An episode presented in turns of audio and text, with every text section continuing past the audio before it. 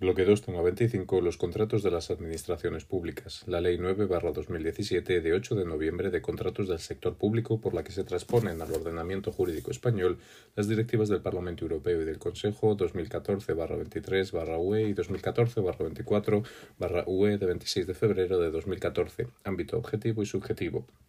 contratos sujetos a regulación armonizada, contratos administrativos y contratos privados de la Administración, tipos de contratos administrativos, las fases de contratación de las administraciones públicas, preparación, adjudicación, ejecución y extinción, la nulidad y el recurso especial en materia de contratación. Para cubrir las necesidades del sector público y realizar algunos de sus objetivos, las entidades del sector público pueden realizar contratos con entidades ajenas a este. Esto se conoce como la contratación pública. El aumento del volumen de contratación pública, la mayor complejidad de estos contratos, así como la entrada de España en el mercado único de la Unión Europea, supuso la necesidad de actualizar el marco jurídico que regula la contratación pública. Esto quedó plasmado en la Ley 9-2017 que incorpora las directivas europeas al respecto de contratación pública, estableciendo un marco jurídico propio para la regulación administrativa de los contratos celebrados por el sector público. Debemos entender un contrato celebrado por el sector público como aquel negocio jurídico que establece una prestación a cambio de un precio que se ha realizado por el sector público. El contrato por lo tanto, debemos incluir en este ámbito todos aquellos contratos de carácter oneroso. Existen diferentes modalidades eh, de contratación, como pueden ser el establecimiento de relaciones laborales, contratación eh, de actividades de compraventa o de prestación de servicios. Todos estos contratos del sector público están regulados por una serie de principios establecidos en la Ley 9-2017 que tienen un carácter jurídico, como son los de transparencia, igualdad, publicidad o libertad de acceso a las licitaciones, un carácter económico, como es el de estabilidad presupuestaria, el principio de control de gasto y la eficiencia de los recursos, así como también una serie de criterios sociales y medioambientales que deberán ser observados con carácter eh, transversal en todas las actuaciones de la Administración Pública, incluyendo, por supuesto, la contratación. En el ámbito objetivo de la, de la Ley 9-2017 eh, incluiremos, por lo tanto, todos aquellos contratos de carácter oneroso que sean celebrados por el sector público. Respecto al ámbito subjetivo, incluimos en esta el sector público, entendido este como un eh, elemento eh, concreto, un grupo general, dentro del cual podemos diferenciar entre aquellas entidades sin poder adjudicativo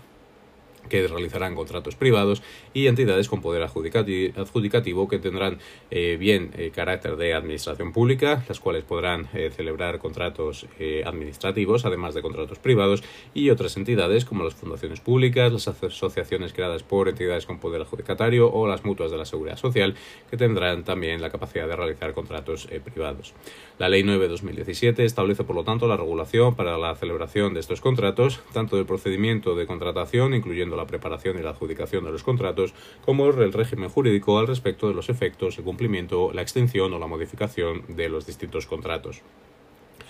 Respecto a los tipos de contrato que se incluyen dentro de la Ley 9-2017, podemos diferenciar entre contratos administrativos, que serán aquellos que solo puede celebrar la Administración Pública, contratos privados y contratos mixtos. Dentro de los contratos administrativos, a su vez, debemos diferenciar entre contratos típicos y otros tipos de contrato. Los contratos, contratos típicos son aquellos que están enunciados expresamente por la Ley 9-2017, en los cuales se incorpora el contrato de obras, que supone la ejecución o realización de un proyecto, generalmente de ingeniería civil, el contrato de concesión de obras, que establece además el derecho para explotar dicha infraestructura y supone la transferencia del riesgo operacional a la empresa concesionaria, un contrato de servicios que no puede implicar el ejercicio de una autoridad que sea inherente a la administración pública, el contrato de eh, concesión de servicios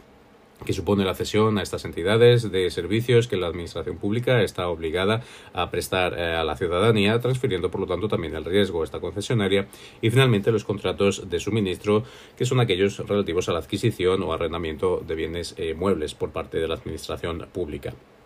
Hay que señalar también dentro de este tipo de contratos administrativos los que se denominan contratos sujetos a regulación armonizada. Esto es una regulación establecida por la Unión Europea para establecer un mercado único en cuanto a la contratación pública dentro de la Unión Europea, permitiendo así la participación en las licitaciones de los, estados, de los distintos Estados miembros de entidades del mercado único europeo. Es decir, empresas de otros países de la Unión Europea podrán participar en las licitaciones de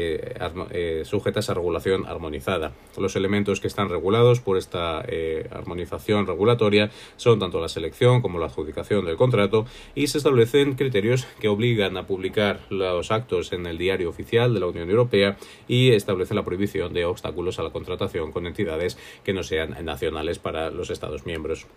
Se establecen, por lo tanto, una serie de umbrales para la participación o para la incorporación de los contratos administrativos dentro de la regulación armonizada. En cuanto a los contratos de obra, concesión de obras y concesión de servicios, serán todos aquellos contratos que tengan un valor sin IVA superior a 5.538.000 euros. Respecto a los contratos de servicios, existe una diferenciación en función de si el contrato es celebrado por administración pública o relativo a servicios sociales o servicios especiales. En el caso primero será un límite de 143.000 euros y en el caso de servicios sociales o servicios especiales un límite de 750.000. Respecto a los contratos de suministro, aquellos que sean para administración pública o entidades de seguridad social, se establece un límite de 143.000 y el resto un límite de 221.000 euros.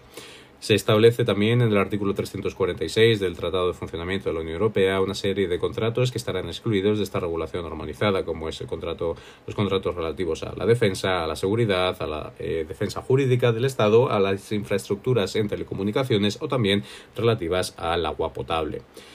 Además de los contratos administrativos típicos, están también los contratos eh, administrativos de otras características que serán los que declare la ley y que tengan vínculo con el giro o con el tráfico de la administración pública y tengan el objetivo de satisfacer alguna necesidad pública.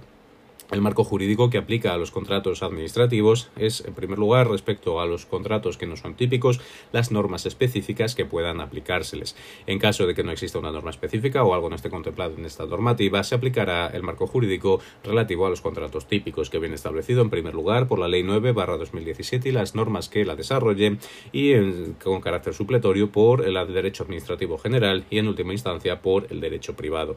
Además de los contratos administrativos, tenemos también los contratos privados, que son los señalados en el artículo 26 de la Ley 9-2017, que son aquellos que puede celebrar el sector público sin poder adjudicatario, el, sector público con poder adjudicatario, pero que no sean administraciones públicas, y también el sector las administraciones públicas cuando realicen contratos que no sean o no se incorporen dentro de los definidos como eh, contratos administrativos que acabamos de señalar. En este caso de los contratos privados, el marco jurídico se divide en dos ámbitos. En primer lugar, la preparación y la adjudicación del contrato estará regido por lo dispuesto en la Ley 9-2017, mientras que los efectos del contrato, su cumplimiento y su extinción vendrá regulada por el derecho privado. Además de los contratos administrativos y los contratos mixtos, existen también los denominados contratos, perdón, eh, de los contratos privados existen también los denominados contratos mixtos, que suponen una fusión de prestaciones de distintos contratos. Estos solo pueden eh, producirse los supuestos del artículo 34 de la Ley 9-2017 eh, y eh, tendrá una regulación en función de aquellas prestaciones que, que combinen. Por ejemplo, aquellos que, contratos mixtos que combinen dos contratos típicos estarán regulados por el marco de la, de la prestación principal. Eh, sin embargo, en cuanto a aquellos contratos que eh, tengan, eh, que mezclen un contrato de obras, servicio o con un contrato de concesión de obras y de concesión de servicios, la regulación variará en función de si son prestaciones no separables, en cuyo caso se, se, seguirá el marco establecido para la prestación principal, o en caso de que si sean separables, en cuyo caso se diferenciará la regulación. En el caso de que sea uh, único, además, eh, la prestación eh, de eh, carácter superior a los marcos establecidos para la regulación armonizada se deberá presentar también en contrato SARA. Por otro lado, tenemos también la posibilidad de mezclar los contratos administrativos típicos con otro tipo de contrato, como puede ser contratos especiales o contratos privados. En este ámbito también se analizará si las prestaciones son separables o no. En caso de que no sean separables, primará o se aplicará la regulación de la prestación principal y si no, se, eh, eh, aplicará la regulación de la Ley 9-2017. Respecto al procedimiento para la, contratación pública, podemos diferenciar en tres en cuatro, eh, en cuatro fases, la fase de preparación, de adjudicación, de ejecución y de extinción del contrato. Respecto a la preparación, esta se comienza con una consulta preliminar que debe ser pública al respecto de la, necesidad de la contratación. Se abre así también el expediente eh, administrativo en cuanto a la celebración del contrato, que supone la redacción del mismo expediente, incluyendo un acuerdo de inicio que ordenará y motivará el contrato, los pliegos y cláusulas de carácter administrativo eh, particulares, los pliegos y cláusulas relativas a los apartados técnicos, particulares del contrato, así como también se incorporará un certificado que, de, que acuerde o que demuestre la existencia de crédito para esta contratación por parte de la Administración Pública y un elemento de fiscalización de gasto. Una vez abierto el expediente, se podrá realizar la tramitación siguiendo el procedimiento normal, un procedimiento de urgencia o un procedimiento de emergencia, en cuyo caso se podrá obviar el requerimiento del expediente. En cuanto a la fase de adjudicación, esta se divide en la, en la anunciación de la licitación la presentación de ofertas por aquellos interesados, la evaluación de ofertas por parte de la Administración, siguiendo los eh, pliegos eh, administrativos y técnicos y económicos, un requerimiento al licitador eh, seleccionado de presentación de una garantía, elementos documentales y también de los medios que aprueben su actividad, la adjudicación final del contrato, la formalización del mismo y su publicación. Los procedimientos de adjudicación pueden ser abiertos, abiertos simplificados, restringidos cuando se limite el acceso de licitadores en función de una serie de criterios, negociados que pueden ser públicos o no públicos, de diálogo competitivo o también se establece la modalidad de asociación para la innovación, que supone el desarrollo de un producto innovador y la compra ulterior por parte de la Administración Pública. Respecto a la ejecución del contrato, esta se puede, eh, puede dar elementos como el incumplimiento del mismo, el cumplimiento parcial, la eh, demora en su ejecución, la resolución por la demora en esta ejecución, una ampliación del plazo para la ejecución del mismo o también la posibilidad de su, eh, subcontratación, cesión o modificación del contrato. Respecto a la extinción del contrato, esta podrá producirse bien por el cumplimiento del mismo o por las causas del artículo 211 de la Ley 9-2017, como son la muerte del, eh, del concesionario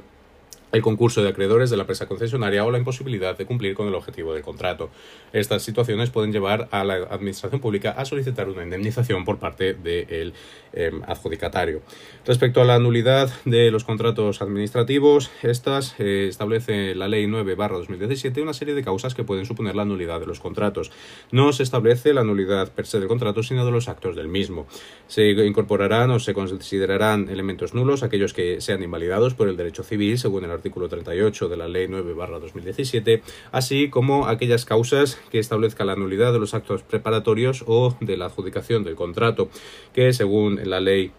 9-2017 eh, serán causas de nulidad aquellas señaladas por el artículo 47 de la Ley 39-2015, como es, por ejemplo, que el órgano que dicta sea manifiestamente incompetente, que el contenido sea imposible, que no se haya seguido el procedimiento administrativo debido o que suponga una infracción penal. También se, se señalan una serie de causas propias de la Ley 9-2017 en el artículo 39, como es la falta de capacidad del empresario, la falta de solvencia económica, financiera o técnica de la empresa, la carencia o la insuficiencia de crédito por parte de la Administración Pública, la falta de publicación en el perfil del contratante del Diario Oficial de la Unión Europea en caso de que esto sea eh, necesario, o también si se formaliza el contrato, estando pendiente la resolución de un recurso especial sobre un acto de la adjudicación. Además, también se establecen causas de eh, anulabilidad de estos elementos, que es como son la infracción de una norma del derecho administrativo o las establecidas en el artículo 40 de la Ley 9-2017. También se establece en la propia ley la eh, nulidad de aquellos contratos que tengan un clausulado ilegal. Por último, existe lo que se denomina el recurso especial en materia de contratación, que supone una vía particular para recurrir a aquellos actos relativos a la contratación pública. Este recurso es eh, potestativo, tiene carácter gratuito y pone fin a la vía administrativa, excluyendo la presentación de otro tipo de recursos por parte de eh, los eh, contratistas o las personas que estén participando en el proceso adjudicatario. En cuanto a los contratos recurribles que pueden seguir este recurso especial, se establece unos límites por parte de la legislación. Se podrán recurrir a aquellos elementos del contrato eh, de obras o de concesión de obras y servicios eh, que tengan un valor superior a 3 millones de euros y en el caso de los contratos de servicios y de suministros, eh, aquellos que tengan un valor superior a los 100.000 euros. En el ámbito objetivo del recurso especial se encuentran tanto los actos del contrato administrativo, es decir, todos aquellos actos relativos a la celebración del contrato, incluyendo los elementos de la adjudicación. Dentro del ámbito subjetivo se incorporan todos aquellos contratos eh, celebrados por la Administración General del Estado, aunque es posible también eh, presentar recurso de aquellos contratos que se estén celebrando por eh, distintas administraciones, como de las comunidades autónomas o entidades locales, si existe un convenio entre estas y la Administración General del Estado para, su, para su presentación de recurso. El órgano competente para la resolución de estos, eh, de estos recursos es el Tribunal Administrativo eh, Central de Recurso de, de en materia de contratación que depende o que se incorpora, eh, mejor dicho, de, dentro del Ministerio de Hacienda, pero que tiene un carácter independiente. Los plazos para la presentación del recurso son de un mes, eh, perdón, de 15 días para la presentación del recurso y de un mes para la resolución. En caso de que no se emita una resolución en este plazo, se considerará el silencio como negativo. En cuanto a la presentación de los recursos, también se puede solicitar la interposición de medidas cautelares cuando eh, la continuación del procedimiento adjudicatario eh, suponga una, un, un, daño para o pueda establecer una serie de daños para el licitador que está presentándolo. Por último, en cuanto a los efectos de la interposición, como hemos dicho, este puede suponer la suspensión del proceso adjudicatario si se reconoce, eh, si se recurre el procedimiento de adjudicación y pone fin a la vía administrativa, por lo cual, una vez resuelto este recurso, se deberá recurrir eh, bien a la Audiencia Nacional si son recursos presentados contra la Administración General del Estado o bien a las eh, Tribunales Superiores de Justicia de las comunidades autónomas si se trata de contratos celebrados con las administraciones públicas autonómicas. Vemos así como la contratación pública tiene una gran relevancia debido al peso económico en en nuestro país, por lo tanto se establece una importante armadura eh, jurídica para garantizar la eficiencia, la eficacia y la transparencia en, la contratación eh, pública, unificándose además con la legislación un mercado común europeo para eh, la contratación pública.